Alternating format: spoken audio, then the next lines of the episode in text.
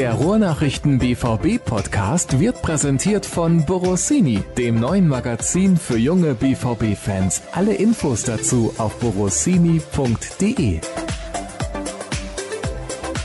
Was hattest du gerade gesagt, Jürgen? Ich sagte, da kommt das nächste Staatsverhör. Ja, so ist das. Wenn man so einen Nachnamen hat, dann hat man natürlich jeden Witz schon gehört, den allerdings tatsächlich nicht. Also, da muss ja, ich sagen, mal. Hut ab. Nicht schlecht, Jürgen. Da hast du lang dran ja. gearbeitet, nehme ich an. Ja, richtig. Zwei Sekunden. Ja, immerhin. Also, da kannst du stolz auf dich sein. Jetzt musst du ein bisschen mehr arbeiten, denn es steht ja. an Episode 151 des BVB Podcasts der Ruhrnachrichten. Schön, dass ihr wieder mit von der Partie seid und jetzt fragt ihr euch, hm, keine englische Woche. Über was kann man denn da sprechen bei Borussia Dortmund? Ja, es gibt doch ein paar Themen, die sich aufgetan haben, denn wie immer in dieser spielfreien Zeit, so im Frühjahr, die Gerüchteküche brodelt. Denn viele wollen wissen, wer spielt denn in der kommenden Saison bei Borussia Dortmund. Damit werden wir uns beschäftigen. Und ich weiß nicht, ob Jürgen ein paar Zeilen gelesen hat zu den Aussagen von Aki Watzke zur Club-WM. Das möchte ich kurz zum Thema machen. Finde ich ganz interessant, was er dort gesagt hat. Wir nehmen eure Hörerfragen mit rein und schauen natürlich auf das ja. Spiel am kommenden Wochenende gegen Hertha BSC, beziehungsweise bei Hertha BSC besser gesagt. Fangen wir doch mal mit dieser Club-WM-Geschichte an. Ich weiß nicht, ob du es gelesen hast, Jürgen, aber es soll ja nun eine Club-WM den Confett Cup ersetzen. Und Aki Watzke hat gesagt, ja, ist eine Überlegung wert. Jetzt, wenn wir mal die Schlagzeile ein bisschen weglassen und uns die Aussagen genauer angucken, kannst du das einigermaßen nachvollziehen, dass er das gut findet? Ja, es gibt ja diese Club-Weltmeisterschaft, die mal Ende des Jahres stattfindet, im Dezember, glaube ich. Die ist ein relativ langweiliger Wettbewerb immer. Ne? Da spielen dann die Kontinentalmeister gegeneinander und am Ende gewinnt eigentlich in der Regel immer der aus Europa, im Finale gegen den aus Südamerika. Relativ unspannendes Projekt. Ähnlich über, wenn man es sportlich sieht, wie dieser Confed Cup der Nationalmannschaften dann ja, die dann immer im Jahr vor der WM so einen Testlauf machen, eine Generalprobe als Turnier. Braucht eigentlich auch nicht wirklich jeder, außer die Nationaltrainer eben, um ihre Mannschaften zu testen und einspielen zu lassen. Wenn man da einen spannenderen Wettbewerb kreieren kann, würde ich mir das Konzept gerne mal anschauen und mal mich intensiver damit befassen. Denn äh, ja, beide bisherigen Turniere versprühen jetzt wenig Glanz und die Marketingmaschine der FIFA wird sich sicherlich noch was überlegen, was irgendwie noch prestigeträchtiger und kommerziell erfolgreicher sein könnte. Also, dass kein Schwein den Konfett Cup braucht, da sind wir uns einig, oder? Ja, total. Also warum fällt mir gar nichts dazu ein, außer dass irgendwie ein paar Nationaltrainer ein paar Spieler testen können. Aber wie wir zum Beispiel jetzt irgendwie vor zwei und einem Jahr gesehen haben, in Russland hat Deutschland zum Confed Cup so eine Juniorenmannschaft geschickt und die war gut. Und dann haben sie die A-Mannschaft ein Jahr später hingeschickt und die war scheiße. Also das ist ein Muster ohne Wert und eigentlich nur ein Turnier, das ja inhaltlich vom Charakter her keiner braucht. Bin ich komplett bei dir. Dann haben wir diese Club-WM. Früher fand ich das ziemlich cool, als der Sieger der Copa Libertadores gegen den Champions League-Sieger gespielt hat. Ein Spiel fertig in Tokio in der Regel wurde das ja ausgetragen. Mhm. Da hat ja auch der BVB damals diesen Titel gewonnen gegen, ja. ich glaube, gegen Belo Horizonte, wenn ich es richtig im Kopf habe. Ne? So war es, genau. Ja. Ich habe letztens noch mal mit Michael Mayer länger darüber gesprochen, also mit dem damaligen Manager. Und eine abenteuerliche Reise, kurz eben nach Japan fliegen, dann mal kurz kicken und wieder zurück. Klima, Zeitumstellung, eigentlich eine Katastrophe, sportlichen Muster auch ohne Wert, muss man tatsächlich sagen, aber äußerst lukrativ, auch schon damals. So. Das fand ich gut. Das hatte ja einigermaßen Tradition. Hätte man so beibehalten sollen, gibt es jetzt aber auch nicht mehr. Also können wir den anderen Rotz auch abschaffen.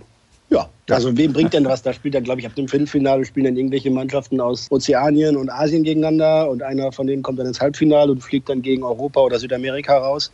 Also das ist keine Ahnung, ich weiß, das braucht man eigentlich nicht. Also ich weiß nicht, ich kann mir vorstellen, dass bei der FIFA Leute auf Gedanken kommen, dass man da eine erfolgreichere Veranstaltung draus machen kann. Ja. Und es soll so werden. Das hat zumindest das ZDF berichtet. Und die dürfen wir ja nennen, weil die sind keine Konkurrenz. Das ZDF kann mit den Ruhrnachrichten sowieso nicht mithalten. Also Vor allem mit den Podcasts ja, nicht, oder? Auf gar ja, keinen Fall. Und es soll alle zwei Jahre ausgetragen werden, immer in den ungeraden Jahren. 24 Mannschaften sollen teilnehmen und Aki Watzke hat gesagt, ja, aber nur unter speziellen Bedingungen. Das heißt, mindestens, also wahrscheinlich zwölf Mannschaften aus Europa mehr wird man da nicht reinbekommen, denn es gibt ja da noch ein paar andere Kontinente. Deswegen wäre das wahrscheinlich schwierig umzusetzen. Aber Bayern München wäre wahrscheinlich der eine deutsche Club, also da ist ganz, ganz schwer von auszugehen, und Borussia Dortmund der andere. Ja, das sehe ich auch so. Dortmund gehört zu den Top 12 in Europa und von daher wären sie sicherlich ein Kandidat. Jetzt kann ich mir vorstellen, dass unter den Traditionalisten viele sagen, oh nee, um Gottes Willen, finde ich blöd. Kannst du das nachvollziehen? Ja, klar, denn äh, das ist da irgendwie ein, ein neu designter Wettbewerb dann, mit dem man eben auf große Reichweite, große Erlöse hofft. Von daher ist das schon ein Ding, was man im Zweifel nicht braucht. Und wenn du dir die Vereinstrainer mal anhörst, immer, die ja über jedes Jahr froh sind, wo die Spieler nicht drei, vier, fünf Wochen lang inklusive Vorbereitung zu großen Turnieren abgestellt sind, werden die wahrscheinlich nicht frohlocken, wenn man dann in den anderen Jahren, wo die Spieler mal zur Verfügung stünden und erstens länger Urlaub machen können und zweitens zur Ruhe kommen, dann noch so ein Turnier spielen müsste, werden die sicherlich nicht Hurra schreien. Aber dass das interessant erstmal klingt, kann ich verstehen. Ich zitiere da nochmal Aki Watzke. Zusätzlichen Termindruck sehe ich nicht. Würde der Wettbewerb im Juni stattfinden und wir daran teilnehmen, würden wir eine Auslandsreise sparen. Hm. Also dann halt nicht nach Asien ja. selber fliegen, sondern innerhalb dieses Wettbewerbs vielleicht nach Asien fliegen. Kommt im Endeffekt mehr oder weniger aufs Gleiche raus.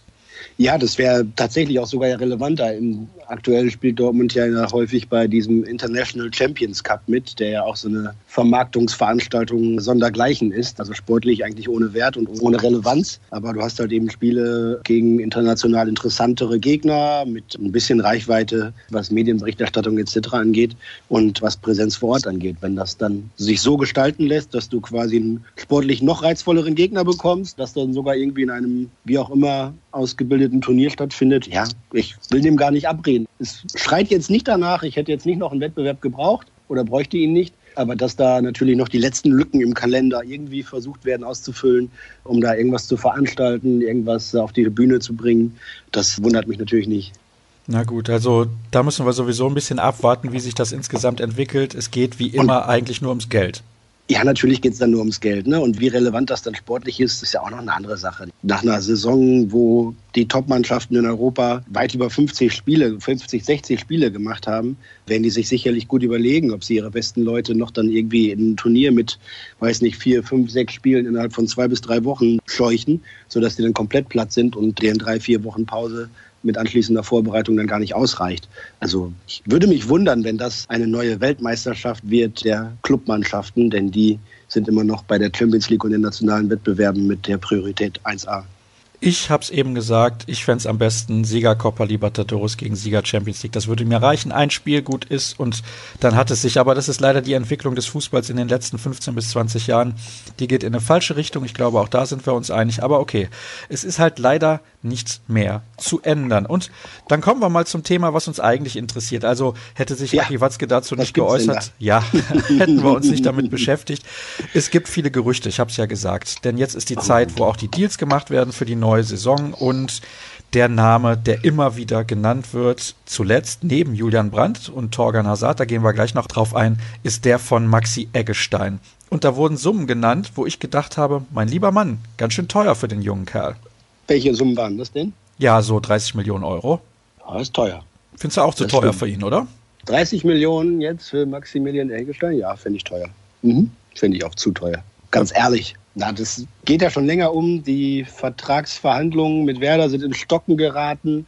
Werder möchte ihn natürlich gerne halten. Nach meinen Informationen will der Spieler auch gar nicht ungerne bleiben und eben zu besser dotierten Bedingungen einen Vertrag in Bremen unterschreiben. Allerdings hätte der Spieler dann gerne eine Ausstiegsklausel, die eben ihm nicht verbaut, dann zu einem späteren Zeitpunkt zu einem Top-Club zu wechseln. Hat er selber gesagt, dass er irgendwann bei den besten Mannschaften spielen will, um sich auch für die Nationalmannschaft zu empfehlen etc. Das muss er halt dann im Zweifel in Dortmund tun, was der nächste logische Schritt wäre eigentlich. Bayern wäre zu groß, alles andere hilft ihm nicht zwingend weiter. Und von daher ist es ja naheliegend. Und der BVB hat auch mit, mit Eggesteins Partei gesprochen. Das kann ich auch bestätigen. Ob das dann allerdings jetzt eher darum geht, für den Spieler seine Verhandlungsposition in Bremen zu stärken, ob der BVB einfach nur mal schon mal den Fuß in der Tür hat und da offensichtlich auch einen guten Eindruck hinterlassen hat. Das sind so, so Transfergewaber dazwischen, ohne dass jetzt, jetzt eine wie das andere direkt in der Entscheidung mündet. Ich glaube, der Spieler würde gerne noch ein, ein Jahr in Bremen bleiben. Werder will ihn natürlich langfristig binden, um dann im Zweifel gehen zu können, braucht eine Ausstiegsklausel. Und jetzt wird verhandelt und gepokert in Bremen mit Engelstein und Werder. Und falls es da nicht zu einer Einigung kommt oder der BVB ganz akut Bedarf hat, dann äh, könnte man sich vielleicht bemühen, den Spieler auch schon zu bekommen und hätte dann wahrscheinlich auch gute Chancen. Aber meine Einschätzung ist, dass Eggestein noch ein Jahr in Bremen gut täte. Einfach noch eine komplette Saison mal durchspielen auf Bundesliga-Niveau oder vielleicht dann für Werder sogar etwas besserem Bundesliga-Niveau. Und dann kann er immer noch den Schritt zum BVB zum Beispiel wagen. Ich glaube, so weit ist er noch nicht, denn in Dortmund wäre er dann auf im defensiven oder im zentralen Mittelfeld Spieler Nummer vier vielleicht und entsprechend wenig Aussichten auf Spielzeit hätte er. Von daher nicht zu überstürzen, auch wenn das gerade junge Spieler gerne immer tun oder dazu angehalten werden, das zu tun. Denn Spielzeit ist durch nichts zu ersetzen und die kriegt er in Dortmund so schnell dann nicht. Das ist sehr interessant, dass du das sagst. Es kamen ja schon deutlich etabliertere Spieler in der Bundesliga zum BVB. Ich nenne da jetzt mal das Beispiel Sebastian Rode. Als der gekommen ist, hat er auch keine Spielzeit bekommen. Und wie gesagt, er war in seiner Karriere schon mindestens einen Schritt weiter als Maxi Eggestein. Ja, ist richtig. Ich glaube, man kann auch behaupten, dass Moda Hut wahrscheinlich der talentiertere Fußballer ist gegenüber Maxi Eggestein. Aber der kriegt beim BVB auch nicht so richtig den Fuß an die Erde auf Konstanz auf Dauer. Von daher ist es wirklich, wirklich schwer. Und selbst wenn beim BVB da sich eine Lücke auftut, weil irgendwie ein anderer Spieler geht, dann heißt es ja noch nicht, dass man da direkt gesetzt ist und direkt alles wegspielen kann. Von daher abwarten. Also ich mag Eggesteins Art zu spielen ist auch eine Art Spieler, die der BVB mit diesem speziellen Zuschnitt so sehr robust, so Box to Box, geht vorne mit rein, will auch Tore erzielen aus dem Mittelfeld heraus und sowas. Das ist was, was dem BVB ein bisschen abgeht, so aus der Mittelfeldzentrale. Aber ich weiß nicht, ob das im Sommer schon der richtige Schritt wäre. Da bin ich skeptisch. Das ist schön, dass du das so offen und ehrlich sagst, denn man könnte jetzt sagen, ja gut, ist ein Spieler, der hilft dem BVB vielleicht weiter, der macht die Bank tiefer und so weiter und so fort. Aber es bringt ja dem Spieler selbst auch nichts, wenn er diesen Schritt zu früh geht. Dann kommen wir aber zu einem Spieler, wobei, nee, eine Frage habe ich noch dazu. Bei welcher Summe würdest du denn zuschlagen? Boah, schwer zu sagen. Also 30 halte ich für zu viel. 20 wird wer da nicht mitmachen. Das wäre zu wenig für den abgebenden Club. Dann müsste man sich da irgendwo in der Mitte treffen. Und das sind da natürlich happige Summen. Da hat man für den Delaney letztes Jahr auch gut bezahlt, weit über 20, für den Diallo sogar hoch in die 20. Offenbar sind das gerade die Zahlen, die man auch für gute Bundesligaspieler mit selbst wenig Erfahrung wie bei Diallo oder jetzt Egelstein schon zahlen muss. Schon irre. Und was ist dann Julian Brandt wert? Viel mehr. Viel mehr als das. Denn der ist ja nicht nur ein guter Bundesligaspieler, sondern sogar ein sehr guter Bundesligaspieler und außerdem noch jung, außerdem schon erfahren Nationalspieler, hat international mit dem Club gespielt über Jahre, wenn auch nicht immer Champions League. Ja, der ist schon äh, zwei Schritte weiter, würde ich sagen. Und vielleicht will er bald mal drei Schritte weiter sein. Ich weiß es noch nicht. Muss man die Befürchtung haben, dass er zu den Bayern geht? Ich meine, der BVB war schon mehrfach an ihm interessiert. Das wäre ja auch dahingehend ein guter Deal, wenn man den bekommen würde, dass er halt nicht den größten Konkurrenten stärkt und die eigene Mannschaft auch sehr verbessert, wie ich finde. Ja, dass er dem BVB gut tun würde und wenn man ihn zum Beispiel als Ersatz für Christian Pulisic ansieht, dann hätte sich der BVB sicherlich nicht verschlechtert. Zudem ist Brandt ja dann auch noch in der Lage, mehrere Positionen sehr hochwertig auszufüllen. Ich habe, glaube ich, vorige Woche schon geschwärmt von ihm. Ne? Also ich finde es für den BVB ein super Deal. Er wird auch gut ins Team passen, er wird gut zum Fußball passen. Das wäre alles ganz wunderbar. Ich glaube, wenn die Bayern Julian Brandt hätten haben wollen, unbedingt und zwingend, dann hätten sie in den letzten ein, zwei Jahren schon ernst gemacht. Also Kontakt war ja da, das hat ja auch keine der Parteien geleugnet, aber es ist irgendwie nie dazu gekommen. Und von daher wird es da vielleicht auch Gründe oder Bedenken geben, dass es eben nicht so weit gekommen ist. Und wenn Julian Brandt, nur andersrum, ich glaube, der wird sich genau angucken, was gerade bei Bayer passiert. Mit Peter Bosch klappt es gerade richtig gut. Er fühlt sich auf dieser Achterposition, die ja für ihn auch neu ist, aber richtig wohl. Das macht ihm richtig Spaß zu zocken da, das sieht man, das sagt er auch. Da kann was zusammenwachsen und richtig gut entstehen. Wenn er allerdings mit, mit Bayer nicht in die also wenn sie die Europa League verpassen, dann würde ich sagen, muss er gehen. Wenn sie die Champions League verpassen, dann liegt es an ihm, denn dann wäre es im kommenden Jahr eine dritte Saison ohne Champions League. Das ist für einen der herausragenden jungen Spieler in Deutschland dann für die Entwicklung schon fast abträglich, würde ich sagen. Dann, dann muss er sich überlegen, ob das Wohlfühlen in Leverkusen ihm reicht oder ob er dann tatsächlich auch zu einem Club in Deutschland wechselt, mit dem er zumindest Nationaltitel gewinnen kann oder ob er sogar den Schritt ins Ausland wagt. So wie ich ihn einschätze und von dem, was ich über ihn gehört habe, ist er jetzt keiner, der bei der erstbesten Möglichkeit irgendwie schnell ans große Geld denkt und weg will nach England oder sonst wo, wie andere vor ihm. Von daher kann ich mir vorstellen, dass das aktuell bleibt, auch in den nächsten Wochen. Ich glaube, entschieden ist da noch nichts. Zumindest soweit wir wissen, gibt es da jetzt irgendwie nichts, was irgendwie ausverhandelt wäre oder wo man, wo man sich weiter schon entgegengekommen wäre oder ausgetauscht hätte. Wenn Julian Brandt für eine Summe um die 30 Millionen zu haben wäre, dann glaube ich, würde kein Sportdirektor oder Manager der Bundesliga, der das Geld zur Verfügung hat, zögern, es auszugeben. Da würde ich sogar sagen, also wenn, wenn Julian Brandt 30 kostet und Torgan Hazard irgendwie bis auf 35 bis 40 hochgegläst wird, dann würde ich immer zu Brandt greifen, weil er A noch jünger ist, B deutscher Nationalspieler ist und C auch, glaube ich, nicht der schlechtere Fußballer. Also für Brandt würde ich auch 50 Millionen bezahlen, da bin ich ganz ehrlich. Oh, das wäre schon viel. Das wäre viel, aber, aber, der Junge ist 22 Jahre alt, Jürgen.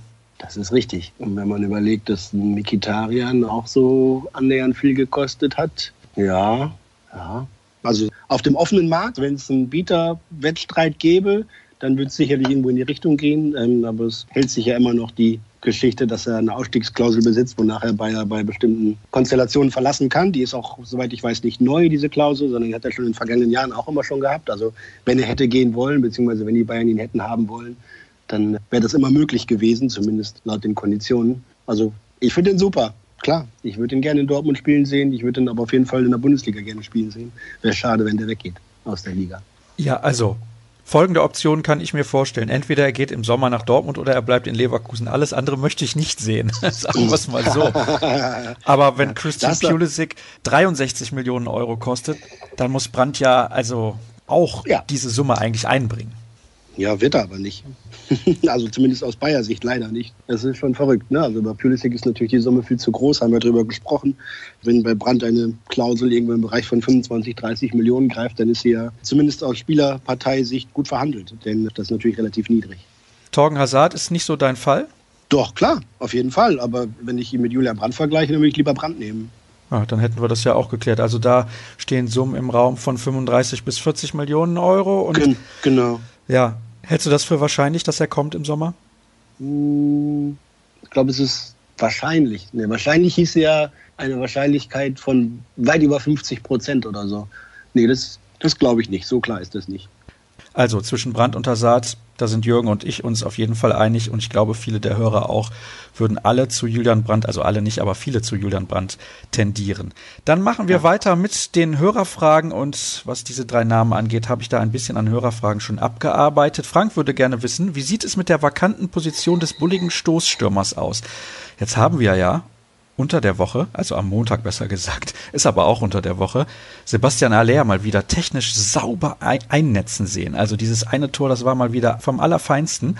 Das ist halt ein Spieler, der auch noch nicht so alt ist. 24 Jahre. Wusste ich gar nicht, dass der noch so jung ist. Hab gedacht, der wäre irgendwie schon so Ende 20. Aber wäre das halt dieser Spielertyp, der sowohl bullig ist, als auch am Ball was kann, der bei Dortmund halt perfekt reinpassen würde? Ja, könnte passen. Also sicherlich einer, der seinen Marktwert in den vergangenen, sagen wir, anderthalb Jahren irgendwie verdreifacht, vervierfacht hat oder so. Ganz spannender Spielertyp. Einer, wie es ihn da tatsächlich auch selten gibt. Du hast ihn ja so ein bisschen skizziert. Ja, total. Also ich glaube, den würden viele Clubs gerne nehmen. Bestimmt auch der BVB, wenn er ihn unbedingt haben will. Da liegt es dann aber daran, ob der Trainer den auch da sieht, ne? Und ob der Trainer das auch so einschätzt wie wir. Also man sieht ihn in Frankfurt dann auch immer eher mit einem bisschen Raum um sich. Ne? Da, da ist auch oft ein bisschen grüne Wiese zwischen ihm und dem Tor und manchmal auch zwischen ihm und dem nächsten Gegenspieler und dem übernächsten. Wenn man sich jetzt die letzten BVB-Spiele vor Augen hält, dann hast du da als Offensivmann ungefähr einen halben Quadratmeter Platz, bevor dir zwei Leute auf den Füßen stehen. Ist ein anderes Spiel und da kommen natürlich auch andere Qualitäten zum Zuge. Ob der BVB das bei Aller sieht, weiß ich nicht. Mit viel Platz um sich herum sind viele Fußballer besser und mit wenig Platz um sich herum sind dann leider die wenigsten noch so gut und das macht dann oft den großen Unterschied. Ich war immer besonders stark, wenn keiner auf dem Spielfeld stand außer mir. Ja, dann hast du auch manchmal getroffen, oder? Ja, also dann habe ich eigentlich immer getroffen, war ich kaum aufzuhalten. Also, du sagst, ich finde das eine sehr, sehr interessante Analyse, wenn ich ehrlich bin. Du sagst, wenn Aller ein Kandidat wäre, dann könnte der BVB den vielleicht bekommen für die gewisse Summe, aber du bist dir nicht sicher, ob er die Qualität mitbringt. Habe ich das jetzt richtig verstanden? Ja, genau. Also ich bin mir nicht sicher, ob er in engen Räumen rund um den Strafraum mit wenig Platz und so weiter auch so zum Zuge kommt, wie er es jetzt in Frankfurt kann.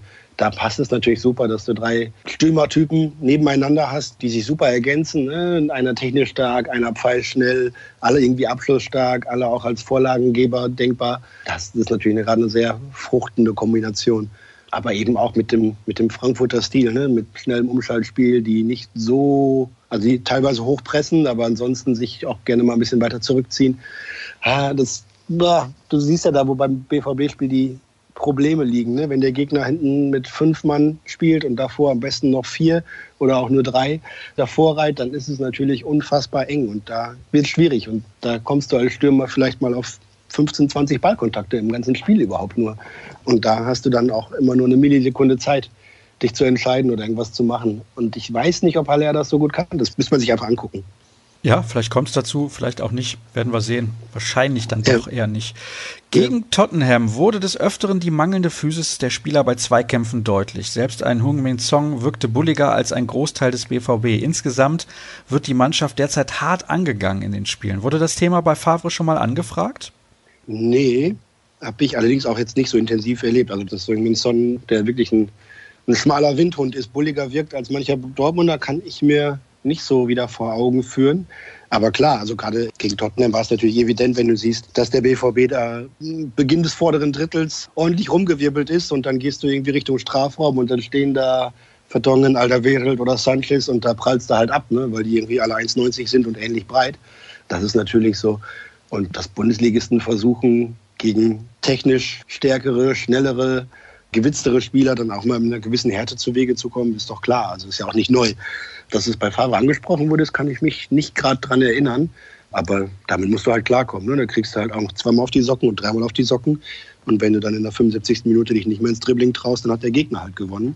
Wenn du es trotzdem noch versuchst und dann durchkommst, so ich erinnere mich zum Beispiel an das Tor von Witzel vorbereitet gegen Stuttgart, ne, der dann links auf den Flügel rausgeht und eigentlich den Ball schon verloren hat und noch einen Tritt abbekommt. Aber letztendlich bringt er den Pass dann weiter zu Mario Götze und dann landet er irgendwann im Tor. Das ist natürlich dann die, die Klasse, die du haben musst. Also Bundesliga-Fußball tut halt auch manchmal weh. Es ist also definitiv kein Sport für Weicheier. Kannst du sagen, was du willst. ja, also das sieht ja am Fernsehen auch manchmal so entschleunigt aus quasi. Ne? Und je, je näher man ranrückt ans Spielfeld und je eher man die Geschwindigkeit und die Intensität bei fast allen Zweikämpfen, erst recht bei Luftduellen, aber auch wenn es eng wird am Boden, sieht, dann kann man schon erahnen, dass es dann in diesen Momenten auch wirklich extremer Hochleistungssport ist. Da geht es wirklich hart zur Sache. Also und das ist ja das, was zum Beispiel alle Jugendspieler auch immer sagen. Ne? Sobald sie Richtung Profibereich hochgehen, ist in anderen Sportarten ja auch ähnlich. Da geht es dann nochmal viel mehr um Körperlichkeit ne? und um Handlungsschnelligkeit, um denen zu entkommen. Wenn man die hat, alles gut. Aber ansonsten geht es halt viel auf die Physis und da muss man sich durchsetzen. Sonst gibt es nichts geschenkt. Ein Glück, dass wir mit unseren Muskelbergen den Sprung von der A-Jugend in den Seniorenbereich fließend geschafft haben. Ja, ich konnte ja zumindest immer rennen, rennen, rennen. Da waren dann auch die kräftigeren Gegenspieler irgendwann mal müde. Aber es ist schon ordentlich. Ich habe da mal Respekt vor, wenn man sich so ein Standard-Luftduell irgendwie Flanke oder der Abstoß kommt, ne, irgendwie so Richtung Außenlinie, Anfang gegnerische Hälfte und dann springen da drei, vier Spieler hoch und einer kriegt den Ball und die prasseln da immer mit ihren Körpern aufeinander und, und stehen trotzdem nachher wieder auf beiden Beinen und das Spiel geht weiter. Das ist schon beachtlich. Also das würden nicht so viele schaffen, die dann im Fernsehsessel sitzen und meinen, na, der kann doch auch mal richtig hochspringen. Habe ich übrigens am Wochenende erlebt beim Handball. Hat der Gegenspieler mir den Ellbogen einfach mal komplett in die Fresse gehauen. Was soll's? Kann man als Schiedsrichter natürlich auch gerne mal übersehen. Und damit kommen wir zu den Verletzten. Wie Und ist es besser geworden oder schlechter? Ja, also die Nase war vorher schon schief, deswegen ist es ja, kein Problem. Das, das, das. Ja. Wann kommt Piszek zurück und was genau hat, beziehungsweise hatte er eigentlich? Er soll ganz genau definieren, konnten die Dor oder wollten die Dortmunder das auch nicht. Ich fange mal von vorne an, damit man es am besten versteht. Beginn der Rückrunde, Lukas Piszczek hatte so Schmerzen am Fuß, ist auch einmal ausgewechselt worden, hat daraufhin Pause eingelegt, tat nichts mehr weh, hat sich wieder belastet, wieder gespielt, tat wieder weh. Und nach zweimal nach Belastung Schmerzen war dann klar, so irgendwie, da müssen wir jetzt mal richtig Ruhe dran geben. Und das geschieht jetzt seit mehr als einem Monat, musste einfach den Fuß mal ein bisschen ruhig halten. Zwischendurch auch mit so einem Stabilitätsschuh und sogar auf Stützen um da den Knochen und alles, was da drumherum ist, an der Ferse und am Fuß zur Ruhe kommen zu lassen. Das ist jetzt erfolgt. Piszczek hat selber gesagt in der polnischen Zeitung, dass er nächste Woche wieder ins Mannschaftstraining einsteigen will. Also macht schon wieder ein bisschen Fitness, ein bisschen auf dem Ergometer, ein bisschen Radtraining und so und nächste Woche wieder dabei. Denn wenn es gut läuft, vielleicht spielt er dann schon im Testspiel in Paderborn in der Länderspiel oder Bundesliga-Pause während der Länderspiele und dann spätestens aber zum ersten Spiel nach der Pause gegen Wolfsburg wieder und vor allem im Duell dann in der Woche drauf bei den Bayern braucht der BVB ihn ja dringend. Und da sollte er vorher ein paar Mal gegen den Ball getreten haben. Wie sieht es bei Marius Wolf aus? Schafft er es bis zum Wochenende? Ja, da hieß es, also hat gestern irgendwie das Training abgebrochen, weil er irgendwie Schmerzen verspürt hat, aber alles halb so wild. Da gab es direkt Entwarnung. Und eine weitere Frage kommt auch noch von Gregor. Was Balerdi mhm. angeht, das Testspiel während der Länderspielpause kommt auch ideal für ihn, um sein Debüt zu geben, oder nicht? Ja, Punkt. da gibt es ein Testspiel Klar. gegen Paderborn. Genau, kommende Woche. Das Testspiel in Paderborn ist, glaube ich, an einem Freitag. Genau, müsste an einem Freitag sein. Ja, genau für einen wie Leo Balerdi ist es eine gute Chance, dann endlich mal zu spielen auch, ne? Denn bislang darf er nur mittrainieren. Das mag ihm helfen oder auch nicht, aber spielen ist natürlich immer besser. Und wenn ja fast die halbe Mannschaft dann zu Länderspielreisen unterwegs ist, dann dürfen die anderen mal ran und dafür hat der Trainer das Spiel auch genau angesetzt. Da können dann Leute wie Balerdi, Sergio Gomez etc. dann nochmal spielen. Wir haben jetzt am Sonntag im Podcast direkt nach der Partie eine ähnliche Hörerfrage beantwortet, weil Mario Götze zuletzt irgendwie überall unterwegs war auf dem Spielfeld. Jetzt kommt auch nochmal die Frage nach der möglichen Vertragsverlängerung. Da wir aber zuletzt da schon drüber gesprochen haben und da es da auch nichts Neues zu vermelden gibt, denn das hätten wir ja dann bereits längst getan, will ich die Frage ein bisschen beiseite schieben. Aber auf welcher Position siehst du ihn denn in Zukunft? Also ich sehe ihn nicht so sehr im Sturmzentrum, also auf der neuneinhalb da glaube ich, kommt er ein bisschen weiter dahinter mit seinen Qualitäten noch eher zum Tragen, weil er eh so viel läuft und läuft und läuft, vor allem von links nach rechts, und weniger in die Tiefe. Von daher ist er da eigentlich ganz gut aufgehoben. Da ist aber auch Marco Reus Stammgebiet quasi. Und wenn man so ein 4-1-4-1 spielen kann, wo beide als offensive Zehner oder defensivere Zehner zum Einsatz kommen, dann wäre das eigentlich eine ideale Kombination, um die beiden einzubringen. Aber ist natürlich sehr, sehr offensiv. Wenn dann auch noch die Flügel besetzt sind und das Sturmzentrum besetzt sind und die Außenverteidiger hochschieben, dann wird es schon mit der Absicherung nach hinten ein bisschen dünner. Aber wenn der Gegner sich eh nur hinten reinstellt, dann brauchst du auch vorne Power. Und deswegen zuletzt ja diese neue Taktik von Lucien Favre, da gibt es gleich auch noch eine Frage zu. Läuft mhm. im Sommer eventuell die Zeit von Dahut beim BVB ab, würde René gerne wissen. Ja, würde ich auch gerne wissen. Also ich weiß, dass zum Beispiel, zum Beispiel Sportdirektor Michael Zorg eigentlich ein, ein Fan ist von Modahut, weil er ihn gerne spielen sieht, weil er ja auch diese großartigen Momente hat, wo er diese Geistesblitze hat, wo er ein Spiel wirklich verändert, beschleunigt, eine ganz andere Wende gibt in einen Spielzug das sind großartige Situationen, aber offenbar sind es dem Trainer A nicht genug und B ist er ihm dann auch nicht diszipliniert und positionstreu genug vielleicht, sodass er gerade Schwierigkeiten hat, sich in die Mannschaft zu spielen. Ja, ist jetzt nach dem ersten schwierigen Jahr, hat er einen guten Start eigentlich in diese Saison gehabt, ne? war am Anfang gesetzt. Aber inzwischen ist er das längst nicht mehr und es ist ein bisschen enttäuschend, die Entwicklung, wo man eigentlich dachte, so spätestens jetzt im zweiten Jahr kommt er auf ein konstant höheres Niveau, gelingt ihm irgendwie nicht. Ist ein bisschen, bisschen schade, denn das Potenzial in ihm zu sehen, dafür braucht man nicht viel Fantasie, da muss man einfach nochmal hingucken. Trotzdem reicht es irgendwie gerade nicht, die anderen zu verdrängen. Klar ist ein Axel Witzel überdominant und da auch nicht irgendwie aus der Mannschaft zu nehmen. Und dann wird es halt auch schon langsam schwierig für ihn, ne, was die richtigen Positionen anbelangt. Ich finde, ihm fehlt auch ein bisschen die, die körperliche Ausstrahlung. Ja, klar, da kannst du ihn aber nicht ändern. Auf der anderen Seite ist dann dieses eher weiche, galante, wendige dann großartig, wenn er sich irgendwie um zwei Gegenspieler drumherum dreht und den Ball in die andere Richtung spielt, als alle denken. Ne? Also das kannst ja nicht alles gleichzeitig haben. Das wäre natürlich schön und es gibt auch nur Platz für elf Spieler. Das ist auch immer wieder das Thema. So, so. Man wollte mit Herrn Favre mit Herrn Favre wie förmlich verlängern. Jetzt, wo es eine Delle gab, wurde es um dieses Thema ruhiger. Wie ist der Sachstand zurzeit? Man möchte, glaube ich, immer noch gerne weiter miteinander arbeiten, hat aber jetzt keine Not. Also der BVB hat keine Not, weil ne, jetzt soll sich erstmal auf die Saison konzentrieren und das zu Ende spielen. Und ich glaube auch, Favre sieht, dass er gerade komplett damit beschäftigt ist, die Mannschaft irgendwie weiter voranzubringen, mit ihr zu arbeiten für das Saisonfinale und für den Endspurt. Also die Zeit drängt da gerade nicht, glaube ich. Und im Moment gibt es dann auch irgendwie nicht die Not, dass man da eingreifen müsste. Ich glaube, bei BVB weiß man, was man am Trainer hat. Man weiß auch, was man bei ihm nicht bekommt. Und von daher wird man sich da irgendwie peu à peu, wie der Trainer sagen würde, werden sich die Dortmunder und Favres Berater da irgendwie zusammensetzen und mal schauen, ob sie so einen Fahrplan für Gespräche entwickeln können und wie es dann da weitergeht.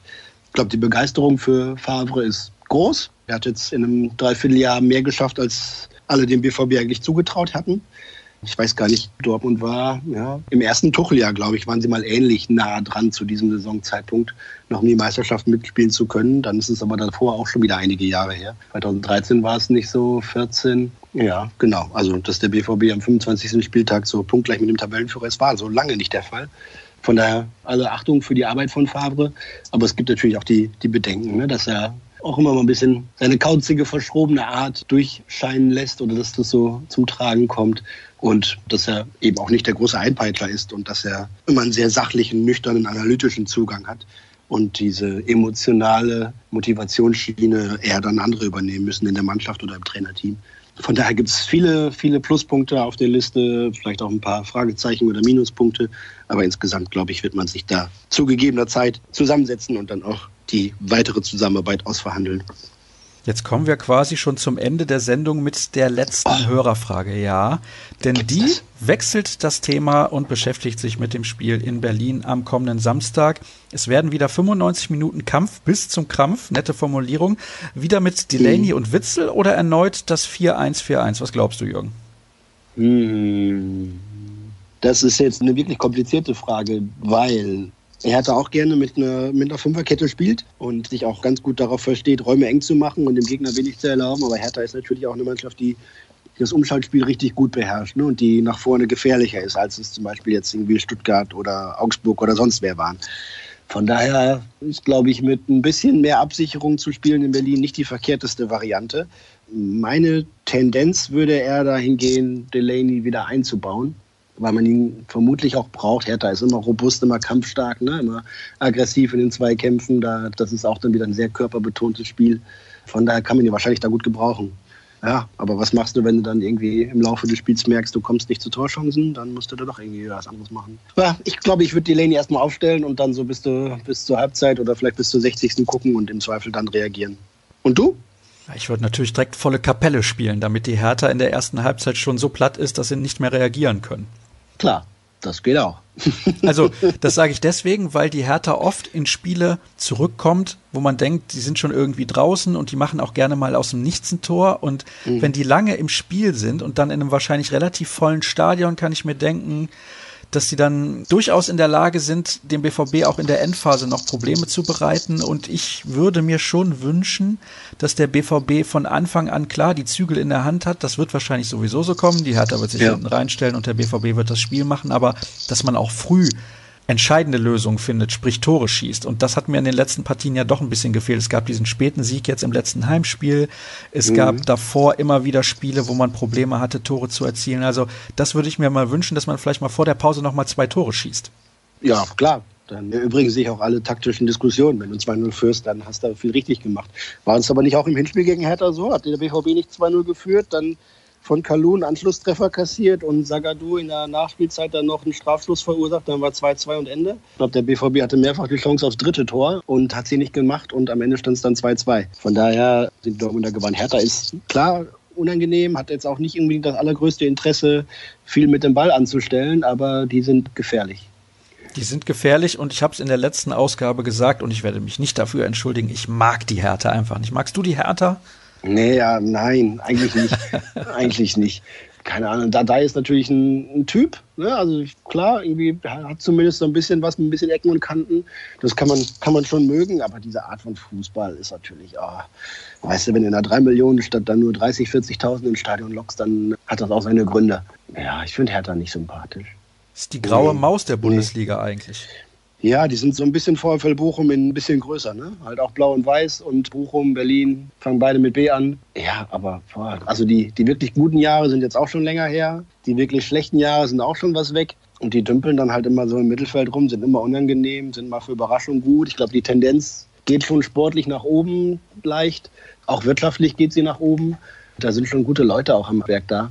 Aber die haben ja so krampfhaft versucht, ihr Image auch in der Hauptstadt ein bisschen aufzupolieren, ne? mit eigentlich netten Kampagnen, wo man aber gemerkt hat, so, ah, da steckt doch ganz viel Wille dahinter, dass Hertha jetzt irgendwie wieder sexy wird und die alte Dame dann Strapse anzieht quasi. Aber nee, so richtig sehe ich das noch nicht. Und ja, tut einem ja auch irgendwie in der Seele weh, wenn du da dieses Olympiastadion hast. Und da spielt dann Hertha gegen Augsburg vor 43.000 Zuschauern oder so. Ah, ist nicht schön. Nee, will keiner sehen, braucht niemand und deswegen ist gut, dass Nein. am Wochenende der ist BVB auch immer kalt zu, äh, zu Gast ist. Ist immer kalter. Ja? Ja, ja, da okay. zieht es immer richtig durch. Ich, ich, werde tatsächlich am Wochenende auch im Stadion sein und für die Ruhrnachrichten sind dort der Kollege Dirk Krampe und Sascha Klaverkamp, habe ich richtig gehört, ne? Ja, die beiden sind im Dienst. Und du bist auch in Berlin oder was? Ja, ich werde mir das Spiel auch zu Gemüte führen. Sagt man das so? Ja. So kann man, ja. Ich hoffe, dass es fürs Gemüt was ist. Ja, das wird sein, wenn es drei Punkte äh, werden. Sonst nicht.